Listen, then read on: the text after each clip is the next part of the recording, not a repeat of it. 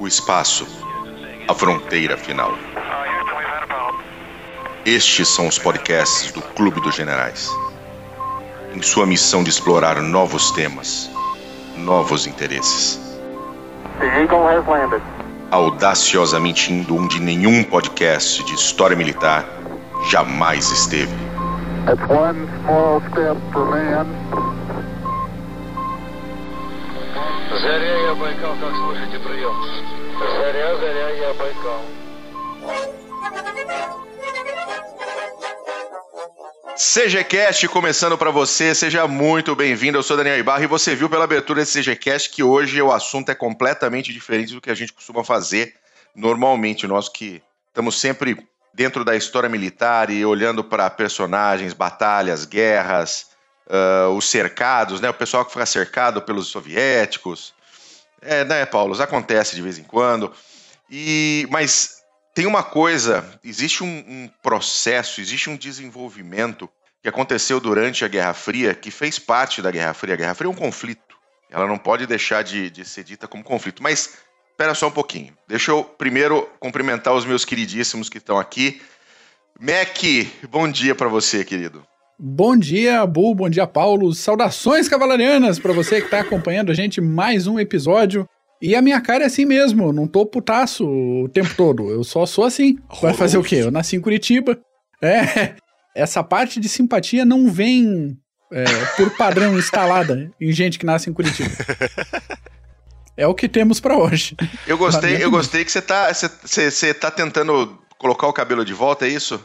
É preguiça de cortar. Era para ter cortado durante a semana. Aliás, um abraço para a companhia de abastecimento de água aqui da grande Florianópolis, que tá faltando água há mais de 15 dias. Pinga, não pinga, a gente não sabe nem quando que dá pra tomar banho direito. Quanto, Porra, aí é foda. quanto mais cortar o cabelo. Aham, Para- é difícil. Parabéns a eles, parabéns. Bom trabalho. É. Paulo, meu querido, tudo bem com você? Tudo bom, Bull? Mac, saudações CGanas para vocês, nossos ouvintes. É, Mac, você vai ter que dar um sorrisinho aí, mais pra frente aí. Daqui a pouco você abre isso, beleza. Pega, põe, no- põe tipo no alarme. Cinco minutos, você abre um sorriso, depois tira. boa. Ô, ô Mac, você tem, você quer mandar um abraço pra alguém? Ah, mandar um abraço pra todo mundo que bota os comentários no YouTube. É, o pessoal que tá junto com a gente, comentando sempre. Não é sempre que a gente consegue responder, então ao vivaço pra vocês aqui, ó. Sintam-se Dá um abraçados. abraço gostoso, ó. Isso um abraço aí. gostoso pra vocês, ó. Obrigado pela audiência. Obrigado por gostar, obrigado por não gostar. Compartilha aí. É, mas voltando para o nosso assunto, nós vamos falar da corrida espacial. Vai ser um- uma série de quatro episódios. Primeiro episódio hoje nós vamos falar sobre o programa espacial soviético. Depois nós vamos falar sobre o programa espacial americano, dividido ali Mercury, Gemini e Apollo, até a chegada do homem à Lua. Dependendo de como for, podemos fazer até outros, falar sobre Space Shuttle e tal, mas aí já passamos da Guerra Fria, né? Já passamos do, dos momentos de tensão e a corrida espacial ela começa com o programa espacial russo. O programa espacial russo é aquele que bota fogo na bunda dos americanos e fala: Ah, eu vou ganhar de você. Entenderam? Então, o programa espacial russo é esse início, é isso que a gente quer falar hoje. Mas uma coisa para vocês entenderem o quanto é fascinante essa, essa parte do século XX, da corrida espacial, é que imagina o seguinte: o primeiro voo conhecido de um objeto mais pesado que o ar, sustentado por ele mesmo, aconteceu no final do século XIX, 1890, outubro de 1890, com um, com um francês. Não é nem Santos Dumont e nem os irmãos Wright. Foi um francês, Clement Addy, que conseguiu fazer o aparelho dele, que tinha asas em forma de morcego, voar ali por 20 metros a 20 centímetros do chão, mas conseguiu efetivamente que ele tivesse sustentação. Então, eu não vou dizer que esse cara é o pai da aviação, porque você vê, tinha ele pensando nisso, você tinha o Santos Dumont, você tinha os irmãos Wright, então simplesmente dizer que colocar para um cara só isso daí não adianta. Depois dele, em 1905, tiveram os, os irmãos Wright que conseguiram fazer o protótipo deles, o avião deles voar. Aliás, a palavra avião é do Adi, tá? Ele, Ah, é? ele foi, é, avião. Ele batizou o- a, a contrapção dele lá, o bagulho que ele fez lá em, de asa de morcego, de avião e o nome ficou. Muito bom. E o nome ficou. Mas os, os, os irmãos Wright, em 1905, voaram com a ajuda da catapulta. E o Santos Dumont, em 1906, conseguiu voar por seus próprios meios. Né? Ambos os feitos estão aprovados pela Federação Internacional Aeronáutica, que é quem controla todos os recordes e todo tipo de, de questão relacionada à parte aeronáutica e aeroespacial. Tá? É uma, ela foi criada em 1905, lá em Paris, na França. Naquela época, a França era o, né, o, centro, o centro do mundo e o Paris era o centro tecnológico do mundo. Então você imagina, estamos falando ali em 1890, 1905, 1906. 60 anos depois, o homem colocou uma pessoa no espaço. E em 69, dois homens pisaram na Lua, num outro corpo celeste, a centenas de milhares de quilômetros da Terra. Esse período é muito curto quando você faz uma comparação com outros períodos. Quer ver? Paulos, fazendo uma comparação, por exemplo, com o desenvolvimento do canhão. Exatamente. Por exemplo, armas que impactaram o, o curso das guerras.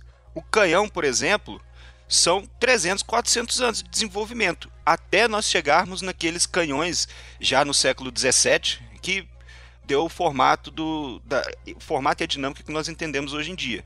Então, se nós formos pensar que o canhão, muita gente fala que surgiu na Batalha de Crecy em 1346. Os árabes já falam que surgiu na Batalha dos Mongóis contra os Mamelucos em, em Jalut, 1260. Então, já isso são 300, 400 anos de desenvolvimento. Se nós formos pegar os primeiros protótipos é, de canhões chineses, que surgiram no século X, que eram aqueles bambus com pólvora dentro, então são quase 700 anos aí, 600, 700 anos aí de desenvolvimento. Olha a comparação. Então você imagina, 700 anos de desenvolvimento, 70 anos entre o homem conseguir voar um objeto mais pesado que o War o seu próprio meio e colocar dois homens na Lua pela primeira vez. Né? Foram 12 homens que tiveram. 10, 12, não é assim, 10, 12. Foram, foram confere, 12 confere. homens. foram 12 horas. Domingo de manhã, gente. Ah, tenham paciência. Quarentena. Tá foda. Onde teve churrasco, aquela beleza. Foram 12 homens que pisaram na Lua. Então é, é um período muito curto de desenvolvimento, catapultado pelo quê? Por duas grandes guerras. Nós não podemos esquecer que o desenvolvimento tecnológico acaba tendo uma grande, um grande pico de desenvolvimento durante as guerras, porque você precisa evitar primeiro a sua, o seu fim, né, a sua própria extinção, e você quer garantir que o seu amiguinho de repente não, não esteja vivo até amanhã. Então você pega o avião, por exemplo, que começou ali no início do século XX, finalzinho do XIX, início do século XX, começar início do século XX, porque o do Clement Adi ele fez essa experiência em 1890. Era uma, foi, foi, um, foi um projeto dentro do, do, do exército francês. Então foi um negócio que ficou fechado. Ele, as pessoas ficaram sabendo do Clement Adi muitos anos depois. Tá? Daí você tem Wright, Santos Dumont e você começa a ter esse desenvolvimento. E dez anos depois a gente, pau, bate na Primeira Guerra Mundial. Você tem um desenvolvimento alto. No começo os aviões eram usados simplesmente para reconhecimento. Uh, no fim da guerra você já tinha bombardeiros. Aviões de ataque, tudo. É, ainda, ainda biplanos, mas você já tinha bombardeiros, grandes bombardeiros, e você tinha dogfights, né? Biplanos contra biplanos. Então já é um pico de desenvolvimento. Durante o entre guerras, o desenvolvimento continuou porque a, a, a, vamos dizer assim, a Guerra Fria continuou, né? Todos os problemas que nós tivemos nos entre guerras. Aí chega na Segunda Guerra Mundial, a gente começa ainda com alguns biplanos, nós temos já o início dos monoplanos, dos motores em linha, porque antes os biplanos, a maioria eram motores radiais. Você tem os motores em linha e você termina a guerra com foguetes. Exatamente. Com a V1 e com a V2. Seis anos. Seis anos entre monoplanos mais simples e o foguete. E a bomba nuclear. Então, o desenvolvimento específico dessa arma foi muito rápido, muito impressionante. E tudo isso levou aos programas espaciais levou os programas espaciais. E aí hoje você vai ver que não são só os alemães que sabiam como fazer um foguete voar. Isso, é, isso é o mais interessante. Uh, mas beleza, vamos, vamos falar do programa espacial soviético finalmente, já que eu falei muita boboseira aí, gastamos 15 minutos de tempo só nesse blá blá blá. O programa espacial soviético começou ali nos anos 30. Eu tô olhando meio para cá porque minha pauta tá aqui, tá, gente? Tem muita coisa para falar. O programa espacial soviético começou nos anos 30 e foi até o final da União Soviética, ali nos anos 90. A gente fica feliz e a gente sorri com isso, tá, gente? A gente essa parte do fim da União Soviética é uma coisa sempre que aquece nossos corações. Só que dos- durante os anos 20, início dos anos 30, na União Soviética, já existia o pensamento de foguetes no nível dos alemães estavam nessa mesma época. Olha. Em 29, um cientista russo, que é o Konstantin Tsiolkovsky, né? Quase, acho que eu quase acertei o nome dele. Tsiolkovsky. Kovsky. Tchaikovsky. Tá bom. Ele introduziu o conceito de foguete de vários estágios que a gente vai ver depois, tanto os soviéticos quanto americanos usando. Tá isso em 1929 e fez experimentos através dos anos 30. Você imagina isso já em 29? Ou seja, os aviões ainda na sua prisca aérea, o nego já tá pensando em mandar foguete pro céu, cara. 30 anos e já passou a parte do ar, já Você tá pensando infor- no espaço já. Tá louco. Já você tem informação desse Tsiolkovsky aí, ô Mac? Ele foi. E, e é uma figura interessante. Ele foi cientista, foi escritor, foi filósofo. Parcialmente surdo. Hã? Por causa de uma escarlatina que ele pegou na infância. Foi Vitrola. um expoente. Vitrola, para quem lembra. Foi um expoente do movimento conhecido como cosmismo, Nossa. que é uma teoria filosófica que combina elementos de religião, de ética, é um negócio meio ocidental, meio oriental, com uma pitada de ortodoxia russa e de evolucionismo, tudo ao mesmo tempo. Ele escreveu um estudo acadêmico sobre foguetes já em 1903, três anos antes do voo do 14 bis, e calculou a velocidade de escape da Terra para a órbita. No fim das contas, como você falou, Bo, ele chegou à conclusão que seria necessário um foguete de múltiplos estágios para colocar alguém em órbita. E a gente está falando primeiras décadas aí do século XX. Ele também foi o primeiro a pensar na ideia de um elevador mecânico para levar pessoas para o espaço, isso depois de fazer uma visita a Paris e viu é, a Torre Eiffel. Ele achou que seria legal fazer um, um elevador espacial Isso é vodka. e. É, vodka. e acreditava que a presença no espaço ia contribuir para a evolução da humanidade e que a humanidade chegaria num nível de perfeição que a gente atingiria a imortalidade. No fim das contas, ele morreu em 35 depois de uma cirurgia do estômago. Porra. Que beleza. Que beleza. O cara era. Não chegou aí pro Gulag, não, era ele? foda. Mac. Não deu tempo. Ah, É, morreu antes, é, né? dois, Morreu anos, Morreu dois antes três aninhos antes expurgos. do... Um pouquinho antes. Aham. Senão tinha ido. Mas um dos, um dos cientistas que trabalhavam com o, o Tsiolkovsky é o Sergei Korolev. E o Korolev vai ser o engenheiro-chefe do programa espacial soviético lá na frente. E ele também já tinha o, né, acho que influenciado também por todas essas ideias do, do, do Konstantin. Ah, o Korolev, ele era um engenheiro espacial, um engenheiro aeronáutico. Foi o engenheiro-chefe durante o programa espacial dos anos 50 e 60. Ele morreu ali em 67, se não me falha a memória. Essa parte eu não, não, não olhei. E o mais interessante era o seguinte: enquanto ele foi engenheiro-chefe do programa espacial soviético, ele só era conhecido como engenheiro-chefe. O nome dele não era divulgado. Porque os soviéticos tinham medo que os americanos assassinassem para prejudicar o programa espacial soviético. Tinham Essa é razão. boa. Assassinar se eu desse um dinheirinho, né, pra sair daquela prisão. É, pois é, não vamos falar disso, inclusive, porque o Korolev, isso está intimamente ligado ao Korolev, essa questão de prisão. Entre 36 e 38, Stalin ficou paranoico nos extremos e fez os expurgos, né? E os expurgos não foram só militares, não foram só da, da alta patente militar ou da média patente militar soviética, foi da inte- intelectualidade soviética. Inteligência. Então, em 37, o Korolev foi acusado de traição e o que mais você quiser. Pode inventar o que você quiser aí, porque era tudo invenção mesmo. E foi mandado para o Gulag. Olha que gostoso. Vamos para o Gulag, quebrar pedrinha. Foi para o Gulag.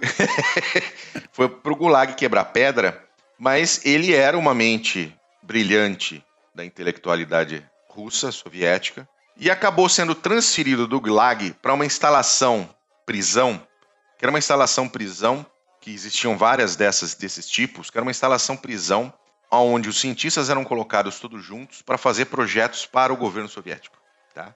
Ela Charashka é o nome dessa instalação.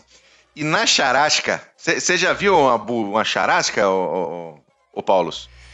Esse fato é, é, é danado, viu? É, é, né? É, Pois bem é. cabeludo. Assim que Mas, nasceu exemplo- o AK-47 também, hein? Fruto de uma próxima pauta. O É, projeto com saiu de dentro de uma instalação dessa aí, de gente presa trabalhando meio na mar. É que loucura. E nessa charasca onde ele estava, o Korolev conheceu e trabalhou junto com o Andrei Tupolev e com Vladimir Petliakov. Ó, Tá? São dois dos principais engenheiros aeronáuticos soviéticos. Fala deles aí, Mac. Vamos lá. Só completando o que você falou do Korolev, morreu em 66 Isso. depois de uma cirurgia intestinal. Vê que não, não, não era legal ter problema gastrointestinal na União Soviética. Andrei Tupolev, engenheiro mecânico de formação, Andrei Tupolev pai, tá? foi responsável por mais de 100 projetos aeronáuticos civis e militares. O pai dele já tinha sido expulso da universidade por ter ligações com membros de um grupo revolucionário que teria assassinado o czar Alexander II. Honrando a tradição familiar, o Andrei Tupolev foi preso em 1911, acusado de participar de atividades revolucionárias antiquizaristas. Dito isso, ele foi preso de novo em 37, junto com alguns outros camaradas, pessoal acusado por sabotagem, espionagem e pela criação e favorecimento de um partido fascista em plena União Soviética. Aquele negócio, bote o, o, o que você quiser como motivo e manda pro Gulag. Carimbo lá, fique à vontade. Exatamente. Com o faz tempo, roleta pra ver o que que vai ser o motivo da vez. ele foi transferido também para essa prisão onde podia trabalhar mais com a cabeça do que com a carcaça. Saiu da cadeia em 44, trabalhou na engenharia reversa de uma B-29, mas só foi reabilitado vários anos depois da morte do Stalin.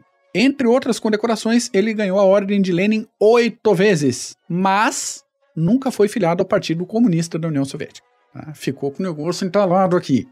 Ficou. O Petliakov, engenheiro que trabalhou de 21 a 36 na área de aerodinâmica sob comando do Tupolev e trabalhou tanto na área de design de asas quanto no desenvolvimento de planadores e ainda teve importância fundamental no estudo de resistência de materiais. Quem estuda resistência de materiais aí, pessoal da engenharia, vamos dar uma olhada no trabalho do Petliakov que é bem interessante. Aí toda a chefia do Instituto Central de Aerohidrodinâmica foi presa em 37, como a gente comentou. Durante esse estágio de pouca liberdade individual, recebeu a missão de projetar um caça de elevada altitude. E depois de todo o trabalho feito e do- da surra, da surra que eles levaram na Finlândia, o Beria resolveu que o projeto tinha que ser todo alterado e que eles não queriam mais. Eles não precisavam de um caça de elevada altitude. Eles precisavam mesmo era de um bombardeiro de mergulho. Vê que tem tudo a ver um projeto com o outro, transformar um, ca um caça de alta em, em bombardeiro de mergulho. Mas ele fez. Desse projeto resultou o Petliakov PE-2. E aí, já que a gente está falando de União Soviética, a gente tem que falar de morte, não é mesmo? O Petliakov morreu em 42, depois de arranjar uma treta, contestar lá umas autoridades soviéticas. Ele estava indo para Moscou, pilotando um Petliakov PE-2 e caiu, morreu, Caiu. esfacelou-se. Acabou a gasolina. É, curioso isso, mas tudo bem. Interessante que você falou do desenvolvimento, uh, uh, dois desenvolvimento de duas aeronaves dentro dessa, dessa mesma instalação, além do P2, né, que foi esse bombardeiro de mergulho. Bom pra caramba, Tem o. Tupolev o TU2 também, Tive dois. que, é um, que era um bombardeiro de altitude. Então esses dois foram desenvolvidos dentro dessa, dessa instalação, né? O Korolev, ele foi libertado em 44 dessa instalação. Mas as acusações sobre ele só foram retiradas em 57. Foi 57 aí. ó. As, não, não, as acusações. Ele morreu em 66. Mas foram 20 anos que ficaram as acusações dele lá com Beria, lá na, KG, lá na, na NKVD. E, e já era KGB? Eu não sei se já era KGB nessa época. Eu acho que Eu era. NKVD, né? NKVD eu, ainda, eu né? acho, não, não tenho certeza não. E, e já ficou ficou até 57 aí como um suspeito, né? Ah, quando acabou a, a Segunda Guerra Mundial, e aí pulando um pouquinho para frente, tanto americanos quanto soviéticos queriam botar a mão em tudo que fosse possível da tecnologia de foguetes alemã, que era naquele momento a mais avançada. Só que o que aconteceu? Os americanos chegaram antes, tanto em Peenemünde, que era o principal centro de pesquisa, como em Mittelwerk, que era o, o- onde eles construíam as V2, eram os túneis subterrâneos com os, os escravos ah, políticos e judeus, onde eles construíam o avião e a V2. Os americanos chegaram primeiro, pegaram tudo o que eles puderam, projetos, blueprints, tudo que você quiser e blum, levaram para casa, vamos embora. Quando os soviéticos chegaram, o que eles encontraram foram os restos das V2, ferramentas e etc. Mas eles, mesmo assim, fazendo uma análise daquilo que eles haviam encontrado, eles conseguiram iniciar o próprio projeto de foguetes na União Soviética. Mesmo Só com o que sem acharam. só o que encontraram. Contudo, entretanto, todavia, eles também conseguiram colocar sua mão em vários cientistas alemães que fugiram para o lado errado. Em vez de fugir né, para oeste, fugiram para leste, ó. Como? Caíram, caíram na, na- na mão dos soviéticos. E aí foi onde começou esse avanço, essa pesquisa toda. E em 1945, quando as coisas, no final do ano, as coisas já estavam se ajeitando na Alemanha, né? Eles estavam começando todo o seu processo ali de identi- identificação de nazistas, né? Vamos ver qual nazista serve para levar para casa, qual nazista não serve para levar para casa. Né? Os soviéticos fizeram isso, os americanos fizeram isso, os britânicos fizeram isso. Qual, qual nazista vale botar no paredão, qual nazista vale enforcar e qual nazista vale levar para casa? Levou um monte para casa. Os soviéticos, ali em final de 45, início de 46, eles resolveram que eles precisavam focar na, na- na- especificamente no desenvolvimento de foguetes, porque eles viram que o foguete era efetivamente um vetor para você poder entregar ogivas, sejam elas convencionais ou sejam elas nucleares. Então, em 46, eles pegaram todos os cientistas do Instituto Nordhausen, na Alemanha, e moveram para a União Soviética. Eles e as famílias. Pegaram todo mundo e levaram para a União Soviética para poder focar o desenvolvimento de foguetes. Tá? Então, os soviéticos conseguiram, em 48, lançar a réplica da V1 deles, da V2, perdão. A réplica deles da V2 que se chamava R1. Isso em 1948. Né? E assim, havia paralelamente todo o desenvolvimento de armas nucleares dos próprios soviéticos. E a ideia era: queremos colocar ogivas nucleares na ponta desses foguetes. Então, o desenvolvimento desses foguetes está completamente ligado. São foguetes que, no fim, levaram, ah, ah, colocaram o Sputnik no espaço, levaram o homem para o espaço e levaram o homem para a Lua também. Né? O desenvolvimento é paralelo entre americanos e, e soviéticos. Em 1957, eles testaram efetivamente, e aí fazendo só um pulinho, porque aí você tem uma série de, de evoluções dentro desses foguetes, e nenhuma, nenhuma questão muito efetiva do programa espacial, mas em 57 eles conseguem lançar o R7, que é o primeiro ICBM, 57. Intercontinent, em 57, Intercontinental Ballistic Missile, um míssil balístico intercontinental, que é o que existe até hoje que pode carregar ogivas nucleares. Aliás, hoje você tem multi, Sim. multi-ogivas, né? Vocês têm os, os, os lançadores MIRV que você tem 8, 10, 12 ogivas dentro do mesma ponta de foguete. É uma maravilha, coisa linda. A partir desse momento, ficou, se tornou possível existir o programa espacial russo. né? agora sim nós temos algo que pode efetivamente carregar eh, equipamentos para fora da atmosfera terrestre. E aí começa o programa espacial russo efetivamente. tá? E eu acho legal porque é o seguinte: o- o- os soviéticos eles são um pouco megalomaníacos, assim como eram os alemães. Então o objetivo final do programa espacial russo não era a Lua, era Marte. Marte era o objetivo, Marte era o objetivo do programa espacial russo. E aí eles estão nessa questão de nós vamos fazer, nós vamos conseguir lançar, estamos desenvolvendo. Os americanos falam: nós vamos lançar o primeiro satélite artificial da Terra no ano anual de, de geofísica, que seria entre 1957 e 1958, tá? Ah, e nisso os soviéticos falaram: não, a gente vai fazer primeiro. E realmente fizeram primeiro. Eles iniciaram ali em 55 um projeto de. Perdão, eles iniciaram em 56 o projeto para colocar um satélite artificial no espaço. Só que o satélite que eles queriam colocar era um satélite de uma tonelada, com 300 quilos de equipamento, e iam medir densidade atmosférica, composição de íons, vento solar, campo mag- magnético, uma caralho de coisa. Só que quando eles perceberam que de 56 para 57 não ia dar tempo de fazer um negócio tão grande, resolveram fazer um menorzinho. E foi quando eles desenvolveram o Sputnik. O Sputnik Ah. pesava 80 quilos, tinha 58 centímetros, três baterias e um transmissor de rádio. Esquece a qualidade do projeto. Cumpre o prazo do edital e manda pra cima. É isso aí. Deadline. É isso aí. A questão é vencer os americanos. Entendeu? Água batendo na bunda já dos americanos querendo. E aí, eles conseguem, efetivamente, em 4 de outubro de 57, no R7, com o foguete R7 que a gente comentou, lançar o Sputnik ao espaço. Ah, E, cara, isso provoca nos americanos um cu na mão de um tamanho.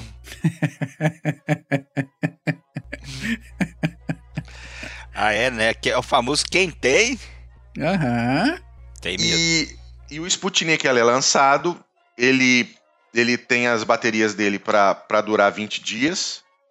Ah, ele dá o bipzinho que você ouviu na entrada aí, você vai ouvir agora também, que o Mac vai colocar para você ouvir. Tá vendo aí, ó? E esse bip, ele era transmitido em duas frequências diferentes e o rádio transmissor que estava dentro do Sputnik era potente o suficiente para que os rádios amadores na Terra conseguissem captar. Então todo mundo captou o bip-bip do Sputnik. E o lançamento do Sputnik é o que deu origem e foi o que começou efetivamente a corrida do espacial. A corrida espacial porque deu uma crise em Washington. Ficou clara a vantagem científica e tecnológica da União Soviética naquele momento. Começou aquela paranoia nos americanos de que vai cair bomba nuclear na minha cabeça a qualquer momento. Eles começaram a correr por negócio para acontecer alguma coisa. Eles precisam também lançar o seu próprio, seu próprio satélite. E aí a gente vai falar disso no outro programa. Mas os russos lançam em 4 de outubro o Sputnik 1, assombram o mundo. Entenda, gente. O avião tinha acabado de voar.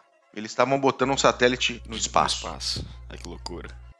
O Sputnik deu 1.440 voltas ao redor da Terra. Foram 1.440 órbitas ao redor da Terra.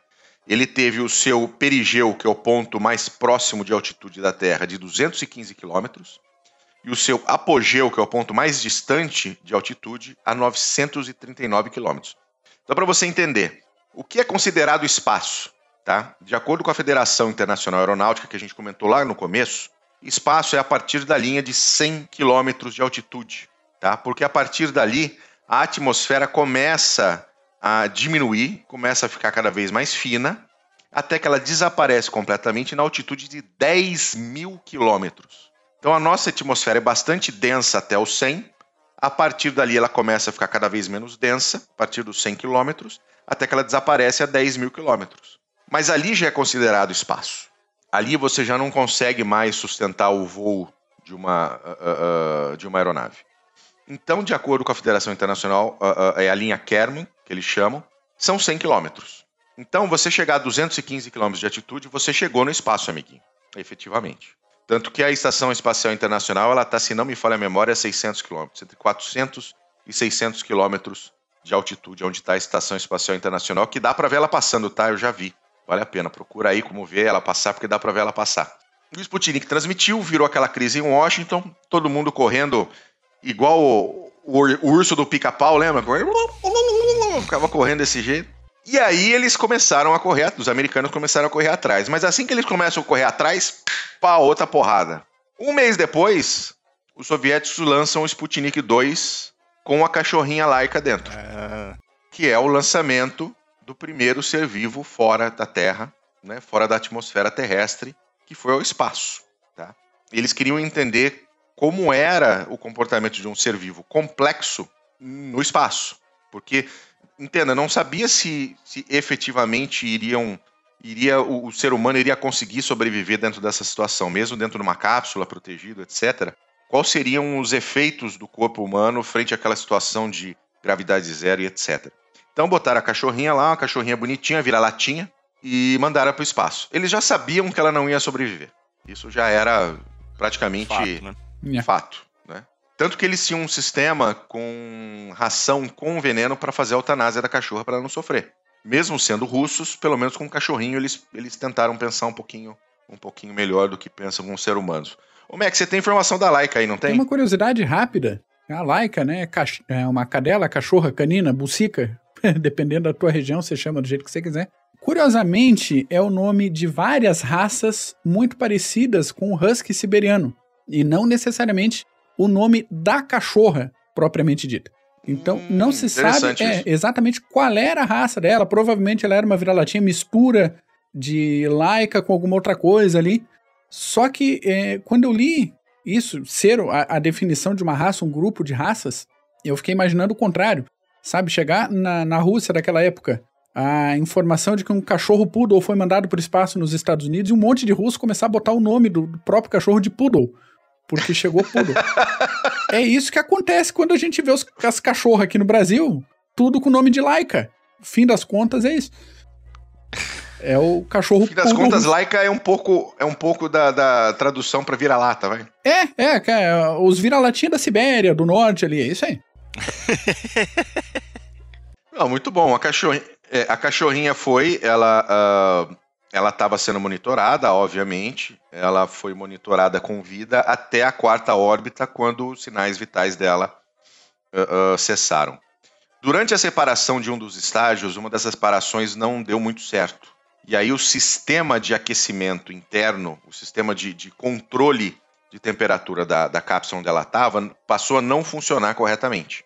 Ah, então, União Soviética, né? Então nunca se soube exatamente como a Laika morreu até que a União Soviética dissolveu.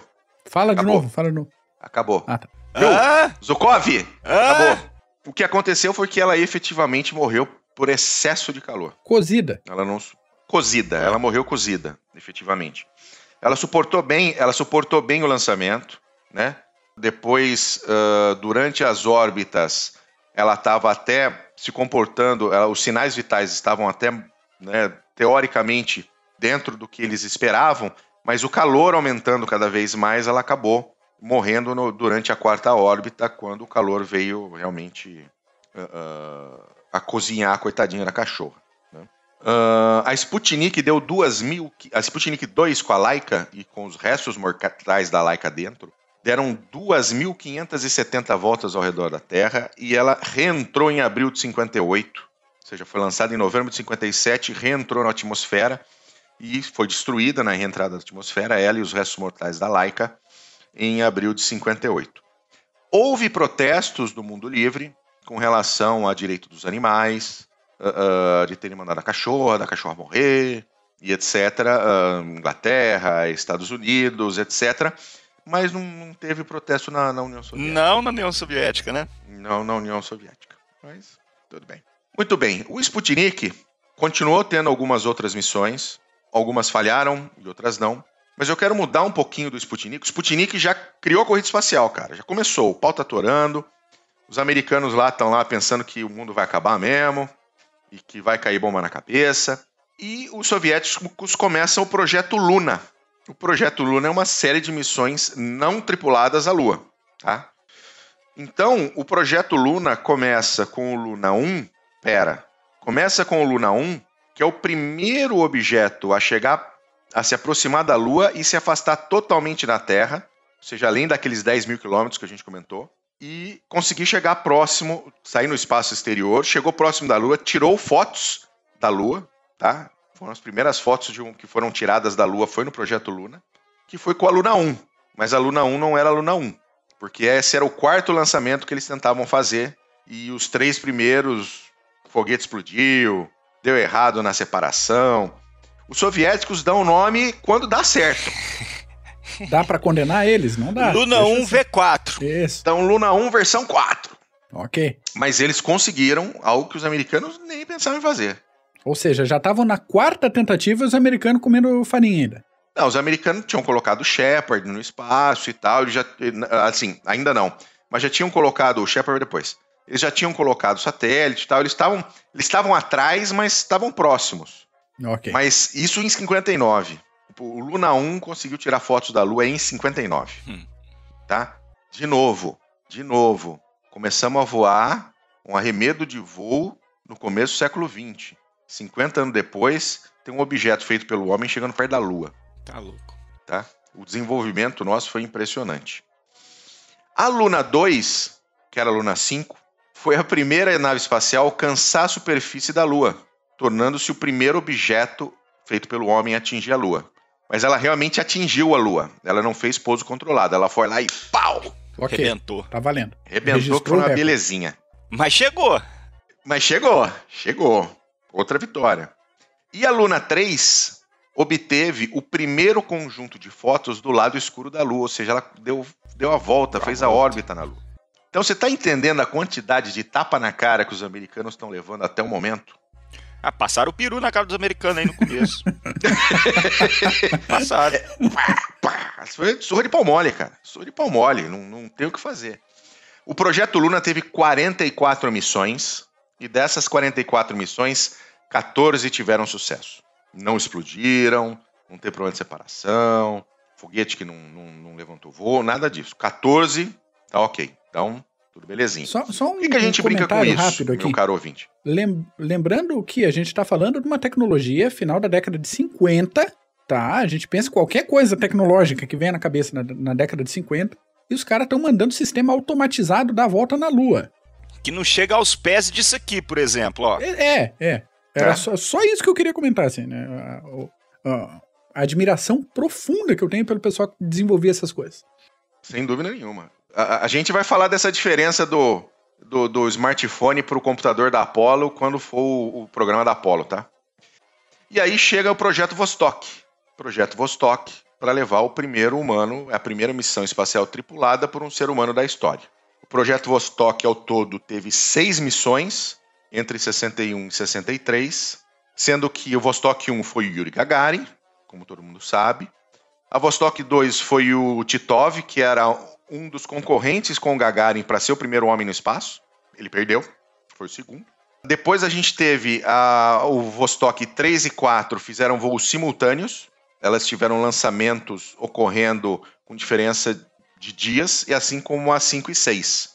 Com menção honrosa para Vostok 6, que carregava a Valentina Tereshkova, a primeira mulher aí para o espaço em 1963, que deu problema pro pessoal, cara. Muito. A, a- a Valentina deu problema pro pessoal, ela não respondia às transmissões de rádio do, do pessoal de terra lá, o pessoal ficou putaça, cara. Me deixa. Pois lê sobre a Tereshkova, é bem legal. Ah, o projeto Vostok, então, levou seis pessoas ao espaço. E, cara, voltando agora pro Vostok 1, Sputnik 1, Sputnik 2, 3, teve mais cachorro, tá? Levaram mais cachorro pra cima, fizeram uma porrada de coisa. Depois teve tartaruga, teve tartaruga que deu volta na Lua, tá? Teve tartaruga que deu volta na Lua.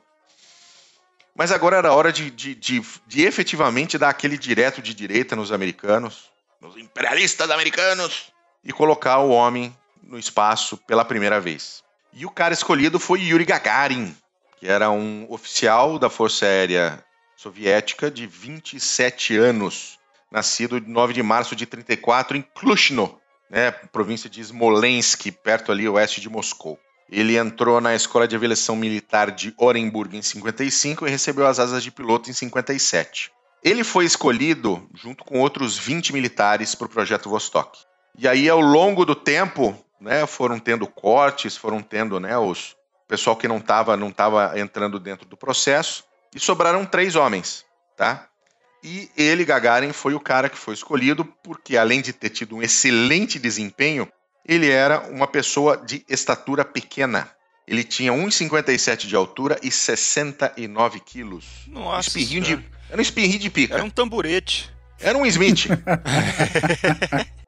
Mas por que isso era importante? Porque o espaço do passageiro dentro da cápsula Vostok era minúsculo. Minúsculo. Então não dava para levar um cara do meu tamanho, 1,90m, 160 kg lá dentro. Entendeu? Não ia dar certo. Então ele foi escolhido e foi o primeiro homem a chegar no espaço. O lançamento ocorreu em 12 de abril de 1961 na base de Baikonur, sobre completo segredo. Completo segredo.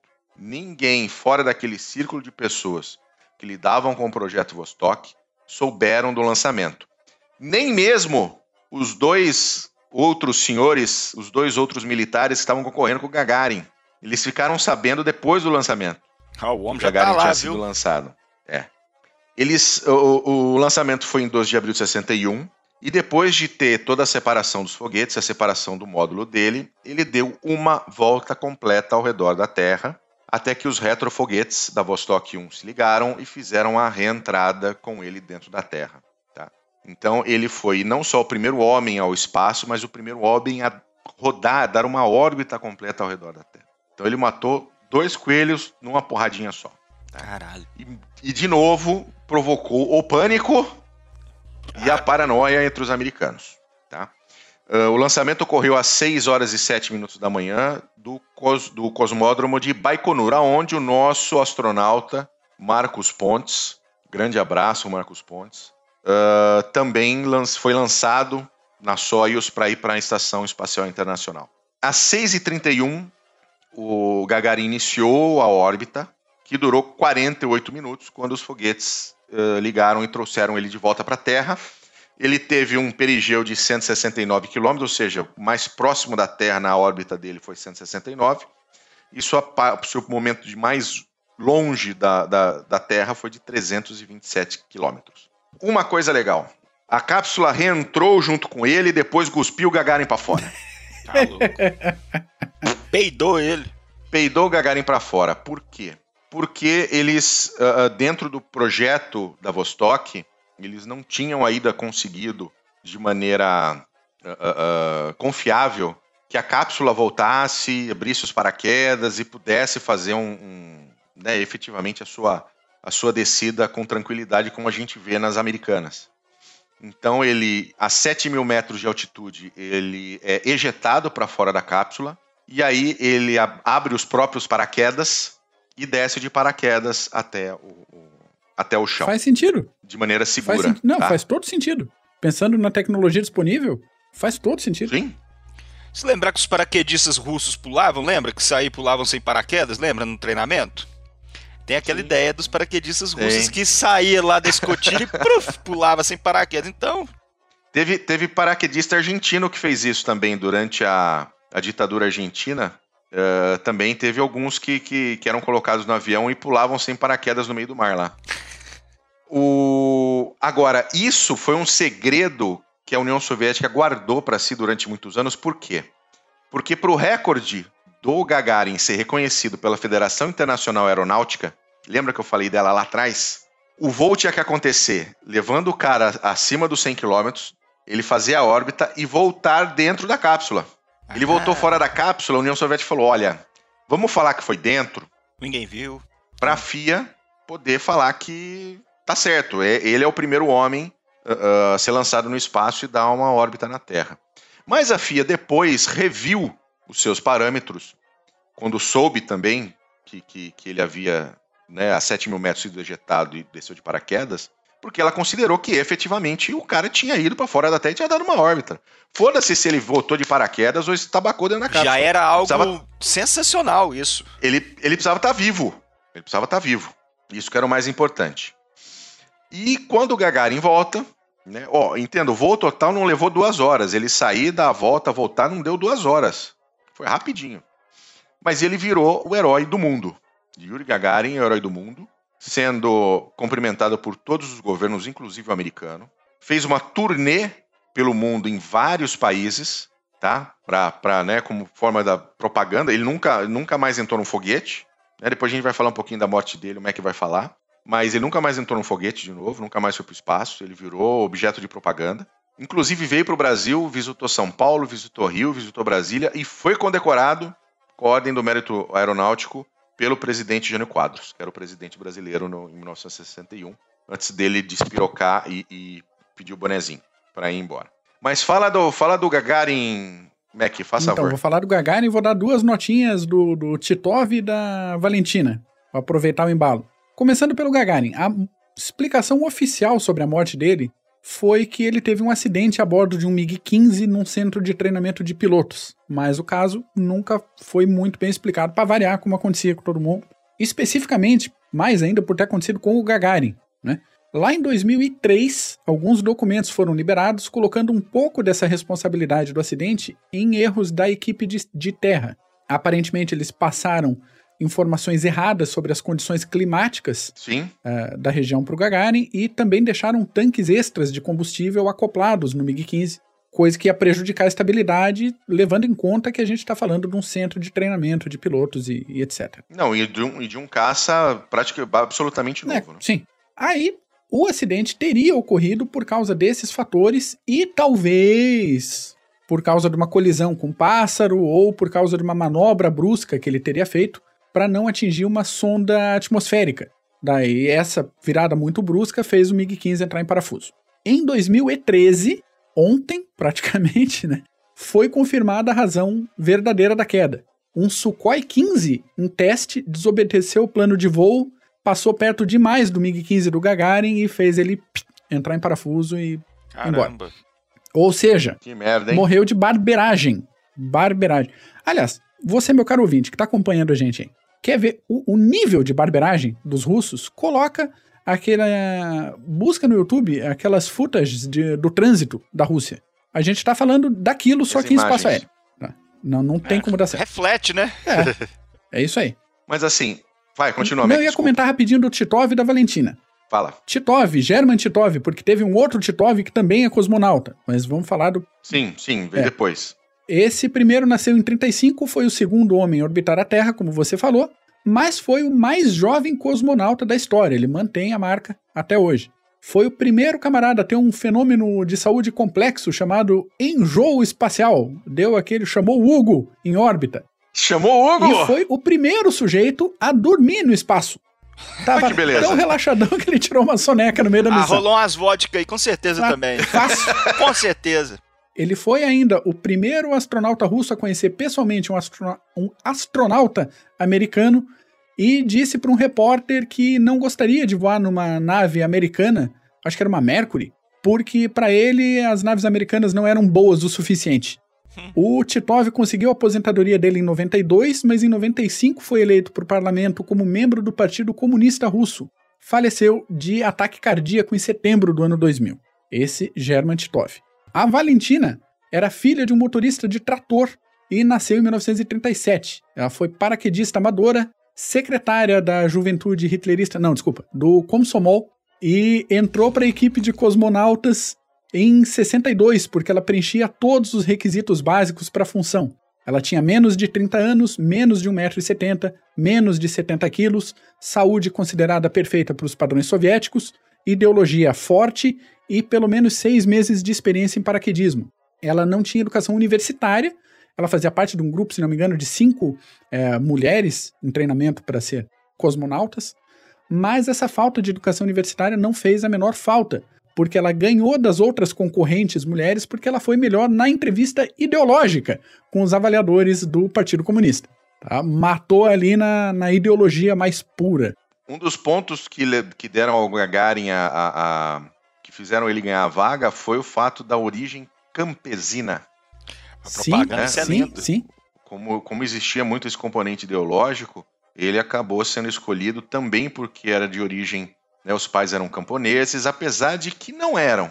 né? Aparentemente o pai dele era um carpinteiro extremamente ah, ah, habilidoso e a mãe era professora.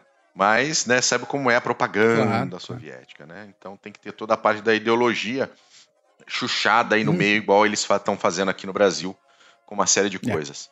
E esse é, esse é um ponto um ponto bem interessante. Ela ganhou ganhou ganhou a passagem dela na, ideologia. Fechando a, a parte dela, foi a primeira mulher a ir ao espaço. Ainda hoje é a única mulher a fazer uma missão totalmente solo. Chegou mais tarde a ser membro do Soviete Supremo e agora, em pouco, em 2011, foi eleita deputada pelo partido do Putin e continua viva até o momento dessa gravação e atuante na política russa. Tá firme e forte aí. Maravilha. Mandar um beijo pra ela aí, ó. Ó, beijo. Um, um- um detalhe, um detalhe que eu acabei deixando escapar aqui é o seguinte: ah, no projeto Vostok, principalmente com o Gagarin, com a Vostok 1, como não se sabia quais seriam os efeitos da, da, da exposição ao espaço, todo o processo era automatizado dentro da, da, da- da cápsula. Então, o, o- o Gagarin foi efetivamente apenas um passageiro. Passageiro da agonia. Não tinha nada que ele pudesse fazer dentro daquela cápsula para melhorar ou para piorar a situação dele. Tudo automático. Se alguma coisa desse errada, laica nele. Já é. laica nele. Laica nele. Mas aí é aquela coisa, né? Ninguém ia ficar sabendo. É. Né? Como muita coisa, ninguém ficou sabendo até o, o, o- o fim da União Soviética. Até o quê? Até o quê? Fim da União Ah, Soviética. Mas Bom demais escutar isso. o, o, o, o avanço tecnológico, a, a inteligência, a audácia dos cientistas soviéticos é absolutamente fantástico. O Sputnik, eu vou ler, eu vou ler uma, um- uma lista de conquistas aqui daqui a pouquinho do programa espacial russo para vocês entenderem aonde eles chegaram. Eles perderam a corrida espacial porque os americanos botaram o homem na Lua, mas eles fizeram muita coisa muito antes dos americanos, tá? E você ter colocado o Sputnik primeiro, você ter feito o Gagarin voar primeiro, depois você colocou o Sputnik, depois lançou uma cachorra, aí falou: "Eu quero um objeto, eu quero um passageiro mais inteligente". Botou o Gagarin, entendeu? As duas tartaruguinhas que eu vou ler aqui, Então, um programa fantástico. O programa Vostok e o programa espacial russo. Depois do Vostok, junto do Vostok, tinha o programa. Junto, perdão, junto do Sputnik, tinha o programa Zenit, que aí era um programa de satélites espiões que durou até 76. Né? De 57 até 76 eram satélites com câmeras para poder espionar os inimigos. Os inimigos imperialistas uh, do Oeste. E aí vem o programa Soyuz, que é um programa que está ainda ativo até hoje. Foi o primeiro programa com acoplagem automática de duas espaçonaves em órbita. Tá? Os soviéticos conseguiram fazer isso antes dos americanos. Botaram duas espaçonaves lá em cima e botaram as duas para dar beijinho. Não tinha ninguém dentro, tá? É, eram, eram todas automatizadas. Uh, é o programa que atualmente tem levado os astronautas para a estação espacial. O projeto Programa Soyuz teve a Mir, que foi a primeira estação espacial modular, que foi montada em órbita entre 86 e 96. E num total, o programa espacial soviético teve mais de 20 projetos, satélites, sondas espaciais, estações espaciais de muito sucesso. O último deles foi o programa Buran. O Buran era o ônibus espacial soviético. A preocupação soviética era que os americanos iriam usar o ônibus espacial para lançar armas nucleares na União Soviética. Então eles criaram o seu próprio ônibus espacial, que era muito parecido, inclusive, com o ônibus espacial americano, mas ele orbitou a Terra apenas duas vezes, duas órbitas só, em testes. Eram totalmente automatizados, não tiveram tripulação. E aí o que aconteceu com a União Soviética? Quê? Ahá! Acabou! Esfarelou. E aí, com o fim da União Soviética, o programa Buran foi colocado de lado. E hoje você tem três espaçonaves, três ou não, acho que duas que estão em museus e que você pode, pode visitar. Vamos falar das conquistas do programa espacial russo, e agora eu vou ler, efetivamente, uh, uh, cada uma delas aqui. Tá? Primeiro míssil balístico intercontinental, o R-7, Semiorka. Isso em 1957. Primeiro satélite artificial, Sputnik 1, em 1957. Primeiro animal em órbita na Terra, a Laika, na Sputnik 2, 57. Primeira ignição de motor foguete em órbita da Terra. E o primeiro objeto feito pelo homem a escapar da gravidade da Terra, Luna 1 em 59. Eu tô, o Zukov deve estar agora sim, ó. Tá chorando. Tá chorando, tá chorando. Primeira comunicação de dados ou telemetria de e para o espaço exterior, a Luna 1, 59. Primeiro objeto feito pelo homem a passar perto da Lua. Primeiro objeto feito pelo homem em órbita heliosincrona, a Luna 1, 59. Primeira sonda a cair na Lua, Luna 2 e 59. Primeiro conjunto de imagens do lado oculto da Lua, Luna 3, 59. 1960. Primeiro retorno de animais em segurança da órbita da Terra, os cães Belka e Strelka, na Sputnik 5. Lembra que eu falei que tinham lançado mais? Sputnik 5. Mandaram os cachorrinhos e trouxeram de volta vivo. Muito importante. 61. Primeira sonda lançada em direção a Vênus, a Venera 1. Primeira pessoa no espaço em órbita da Terra, Yuri Gagarin, na Vostok 1. Primeira pessoa a passar mais de 24 horas no espaço, German Titov, meu caro Mac, na Vostok 2. Também a primeira pessoa a dormir no espaço, como você comentou. Tirou um cochilo também. Bom, Primeiro voo tripulado de duas naves em paralelo, Vostok 3 e 4 em 62. Primeira sonda lançada para Marte, a Mars 1, em 62. Primeira mulher no espaço, a Valentina Tereshkova, na Vostok 6. Primeira missão com tripulação de mais de uma pessoa, tá? na Voskod 1. Foram três pessoas, em 64. A primeira missão com mais de uma pessoa, em 64. 65. Primeira atividade extraveicular do Alexei Leonov na Voskod 2. Quase deu merda. Quase deu merda. Ele quase morreu. E a primeira atividade extraveicular americana também, pelo mesmo problema. Pelo mesmo problema. Não vou falar qual é o problema, tá? Não tá aqui, não, não botei aqui escrito, eu falo para vocês no, no, no, no próximo que vai ser o programa espacial americano. 65. Você sabe? Então fala, Mac. Eu, eu botei nas minhas notas do Leonov, mas eu vou encurtar as notas aqui porque você tá numa sequência legal. É o seguinte. Você fez um monte de nota aí porque você não me falou, filha da puta. Tá, vamos falar do Leonov rapidinho. Nasceu em 34, morreu agora há pouco, em outubro de 2019. Fez essa primeira caminhada espacial depois de um ano e meio de treinamento. E aí, peço para você pensar de novo isso, que a gente tá falando de tecnologia da época e tal. Iniciozinho da, da década de 60, qual que foi o ano, Bu? 65. 65, metade da década de 60. O sujeito sai da nave, vai pro vácuo, flutua a 5 metros da nave ligado por uma cordinha. E depois, quando ele vai voltar para a escotilha, ele descobre que ninguém calculou a expansão do traje por causa da pressurização. Ele não passava na escotilha. Verdade, expansão do traje. Não passava na escotilha. Então, assim, despressuriza e gela e, e morre asfixiado ou morre cozido para fora da, da nave? Morre sem ar. E sem ar. Morre. Foram 15 minutos de, de dúvida se ele ia conseguir manobrar ou não, mas ele conseguiu despressurizar um pouco o traje, o suficiente para ele passar na escotilha ali e voltar para dentro e respirar fundo de novo. Trocou a fraldinha espacial depois. Uh, no retorno para a Terra, a nave dele e de um outro carinha, esqueci o nome do outro carinha, Belaev, isso, né? Beliaev, deu É. problema também no sistema de direção, eles tiveram que trazer o, o Lada Niva espacial deles no MUC para a Terra. O módulo espacial também não soltou, então eles pegaram uma turbulência de 10G na cabeça até chegar num. e se estatelaram, pousaram, né? Se estatelaram num lugar de difícil acesso.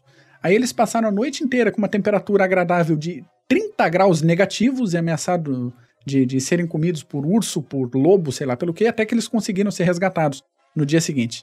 E, por fim, como ele é um, um sujeito de sorte, ele sobreviveu a um atentado a tiro que deu errado porque o alvo não era ele, era o Brezhnev. Mas é isso. Que beleza, Tá, hein? viveu até agora 2019. Muito bom. Você tem mais alguma aí, Mac, do que eu falei antes? De antes não, eu tenho da Svetlana Savitskaya, mas é daqui a pouco aí. Ah, então tá bom, daqui a pouco a gente chega nela. 60 e... Bom, Lexei Leonov na Voschcode 2 teve esse problema e o americano também teve o mesmo problema. Como as, as agências não se conversavam, deu problema pros dois da mesma merda. 65 também, a primeira sonda a cair em outro planeta do sistema solar, em Vênus, que é a Venera 3, que a gente falou que né, lançou. Lançou em 61. A primeira sonda a fazer pouso suave e transmitida à superfície lunar, a Luna 9, em 66. Então os soviéticos conseguiram levar um objeto ah, ah, ah, feito pelo homem primeiro à Lua e depois fazer um pouso controlado com o objeto com a Luna 9 em 66. Teve a primeira sonda a entrar em órbita lunar, a Luna 10, em 66. Em 67 foi a primeira manobra e acoplamento de espaçonaves não tripuladas dentro do projeto Soyuz. Foi a Cosmos 186 e a Cosmos 188. Isso 10 anos de quando começou tudo. 10 anos 10 depois. anos só. Tá? Em 68, o primeiro conjunto de seres vivos a orbitar a Lua e retornar a salvo da Terra na Zonde 5. Duas tartaruguinhas. Saiu da Terra, deu a volta na Lua, voltou para a Terra, vivas. Ficou bom. Vivas. Tá bom? 1969, primeiro acoplamento de espaçonaves tripuladas em órbita da Terra com troca de tripulações, Soyuz 4 e 5. Acoplou, tinha gente dentro, trocaram de lugar, deram tchauzinho, trocar de novo, aperta a mão, muito bem, parabéns. 1970, primeira amostra de solo extraído e retornado automaticamente da Lua para a Terra na Luna 16. Agora para. Em 69, os americanos chegaram à Lua, em 21 de julho, tocaram a Lua, Neil Armstrong, Buzz Aldrin, Michael Collins ficou na cápsula, aguardando o retorno dos dois, mas aí a corrida espacial já tinha ido para o saco? Os americanos já eram os grandes vencedores da corrida espacial e da tecnologia, mas sim, de longe. De longe, vocês vão ver isso nos outros programas. Uh, mas, 1970, primeira amostra de solo extraído e retornado automaticamente da Terra para a Lua, da Lua para a Terra, com a Luna 16. Primeiro rover robótico na Lua, o Lunocode 1, ou seja, automático também. Primeiro conjunto de dados recebidos de outro planeta para a Terra no sistema solar, Vênus, a Venera 7, foi até Vênus, pousou e mandou informação. Primeira estação espacial, a Salyut 1, em 71. Primeira sonda a cair na superfície de Marte, né? Eles primeiro jogam o negócio para cair lá, para ver o que acontece. Foi a Marte 2. Também em 71, teve a primeira sonda a pousar em Marte, a Marte 3. Vocês estão vendo quanta coisa que eu deixei de fora aqui, senão ia virar 5 horas de programa. Primeira sonda a orbitar, olha só, primeira sonda em 75, foi a primeira sonda a orbitar, pousar e retornar as primeiras imagens da superfície de Vênus, a Venera 9. E aí chegamos a 84, com a primeira mulher a efetuar atividade extraveicular, que é a Svetlana Savitskaya, na Salyut 7, estação espacial. Fala dela aí, Mac. Ela era filha de um piloto soviético que atuou na Segunda Guerra, nasceu em 48, foi paraquedista e bateu dois recordes de salto de 13.800 metros e 14.250 metros de altitude. Isso tudo antes de terminar o ensino secundário, senhoras e senhores. Que beleza, hein? Aham. Ela foi Porreta. Porreta, foi piloto de testes de, da Yakovlev, foi campeã mundial de aeroacrobacia, isso na Inglaterra, ela ganhou esse título. Foi a segunda mulher a ir para o espaço, a primeira a ir para o espaço duas vezes e, como você falou, a primeira a fazer uma caminhada espacial, ficando 3 horas e 35 minutos fora da nave, testando até equipamento de solda. Ela deixou o programa espacial somente em 93, pegou a transição do programa espacial soviético para programa espacial russo e foi eleita para o parlamento russo como representante do Partido Comunista. Cumpriu o mandato de 99 a 2003 e de 2003 a 2007. Muito bem. 86, primeira tripulação a visitar duas estações espaciais distintas, a Mir e a Salyut 7. Em 86, primeiro conjunto de sondas a enviar balões robóticos na atmosfera de Vênus e retornar imagens de um cometa durante um voo de proximidade. Então tava lá em Vênus, ia passar um cometa, solta a sonda, passa o cometa, vê o cometa. Gente, isso não é pouca bosta, tá? É. Apesar deles terem perdido a corrida espacial, isso não é pouca bosta. Primeira estação espacial permanentemente tripulada, a Mir, que ela ficou ah, operacional entre 1986 e 2001, com presença permanente a bordo entre 89 e 99, 10 anos ininterrupto. E em 1987, a primeira tripulação a permanecer por mais de um ano do espaço, Vladimir Titov e Musa Manarov, a bordo da Soyuz TM-4 Mir. Muito bem. Vocês viram que, apesar da chegada do Homem à Lua e etc., o programa espacial soviético acabou indo por um outro rumo dentro do seu desenvolvimento, porque o seu desenvolvimento, assim como o desenvolvimento americano, também acaba trazendo impactos em outras áreas tecnológicas, inclusive militares. Mas o programa espacial russo foi realmente fantástico. Dá para fazer vários programas só sobre o programa espacial russo. Mas esse não é bem o foco do CG. Isso é mais uma aventura minha que o Mac aceitou e o Paulo aceitaram aí. E porque eu adoro essa a- a- toda a história da, do, do programa espacial, da chegada do homem à Lua e como, e como o homem conseguiu, ao longo dos anos, se superar tecnologicamente e cientificamente. Uma aula. É uma aula.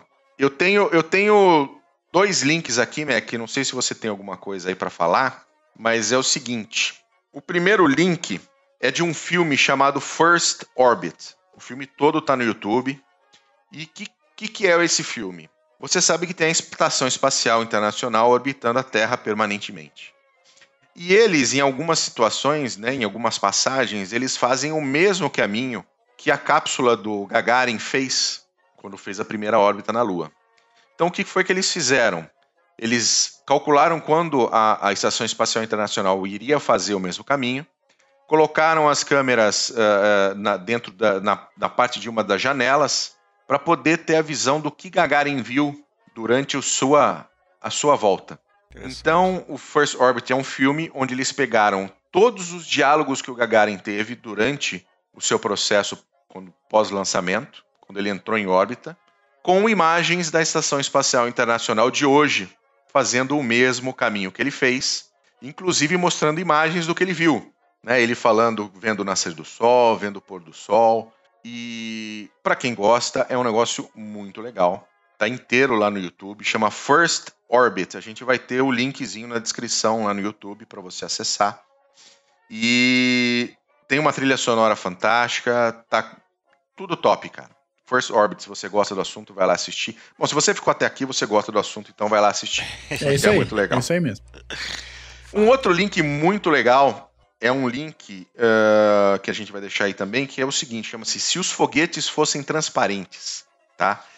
Eles mostram o lançamento em tempo real com a queima de combustível e separação da Saturno V, que levou o homem da Lua, do ônibus espacial, da Falcon Heavy e dos foguetes da Space Launch System.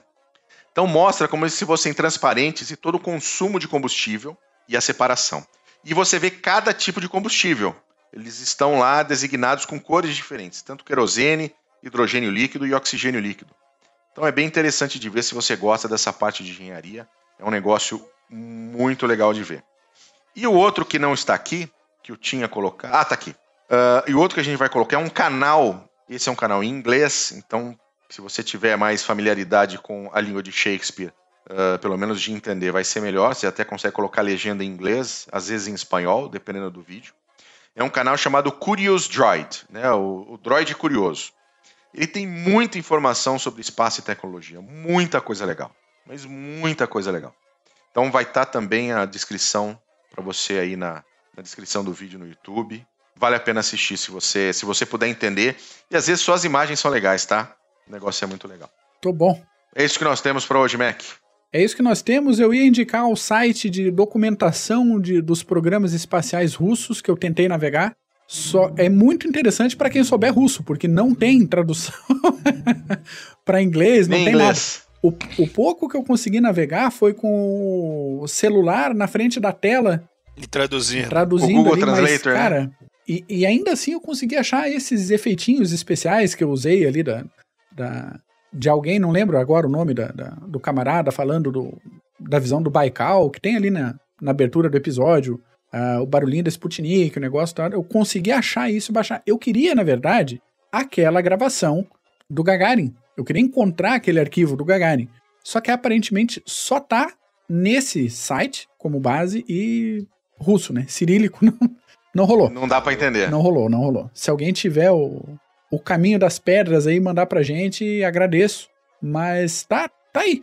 Inclusive, não vou nem deixar ali. Na página do, do filme, do First Orbit, tem a lista de referências e ali tem o site para esse é, centro de documentação Boa. espacial. Boa. Então não precisa Maravilha, nem botar mais aqui, você clica lá, navega, vai. Então tá bom. Paulo, obrigado. Valeu, Bull, pela aula. Isso foi uma aula.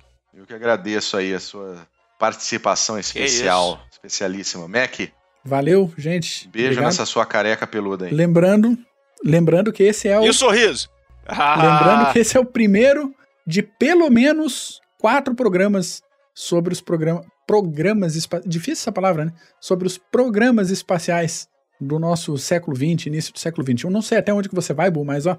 Voa! É, eu vou. Como, como a gente está falando de corrida espacial, eu vou até o projeto Apollo. Ok, perfeito. Então, teoricamente, os próximos são Mercury, Gemini e Apollo. Uhum. Porque depois, como já tem um vencedor da corrida espacial, Uh, a gente pode fazer outros, eventualmente, falando sobre Space Shuttle, falando especificamente sobre outros programas dentro do, do, do, programa espacial soviético. Uhum. Mas, teoricamente, vai ser isso. Vamos ver. A hora que eu começar a fazer a pauta do, dos próximos também, aí a gente vai ver. Maravilha. Beleza, gente? Valeu, muito obrigado. Você sabe, o Clube de Generais, a gente está no Facebook, uh, Instagram. É só ir lá, acompanha a gente, YouTube assista. Se gostou, fala. Se não gostou, fala também. Pode xingar, a gente aguenta o tranco. Tá bom? E compartilhe. E compartilhe. Valeu, gente. Obrigado, um abraço. Uhum. Tchau.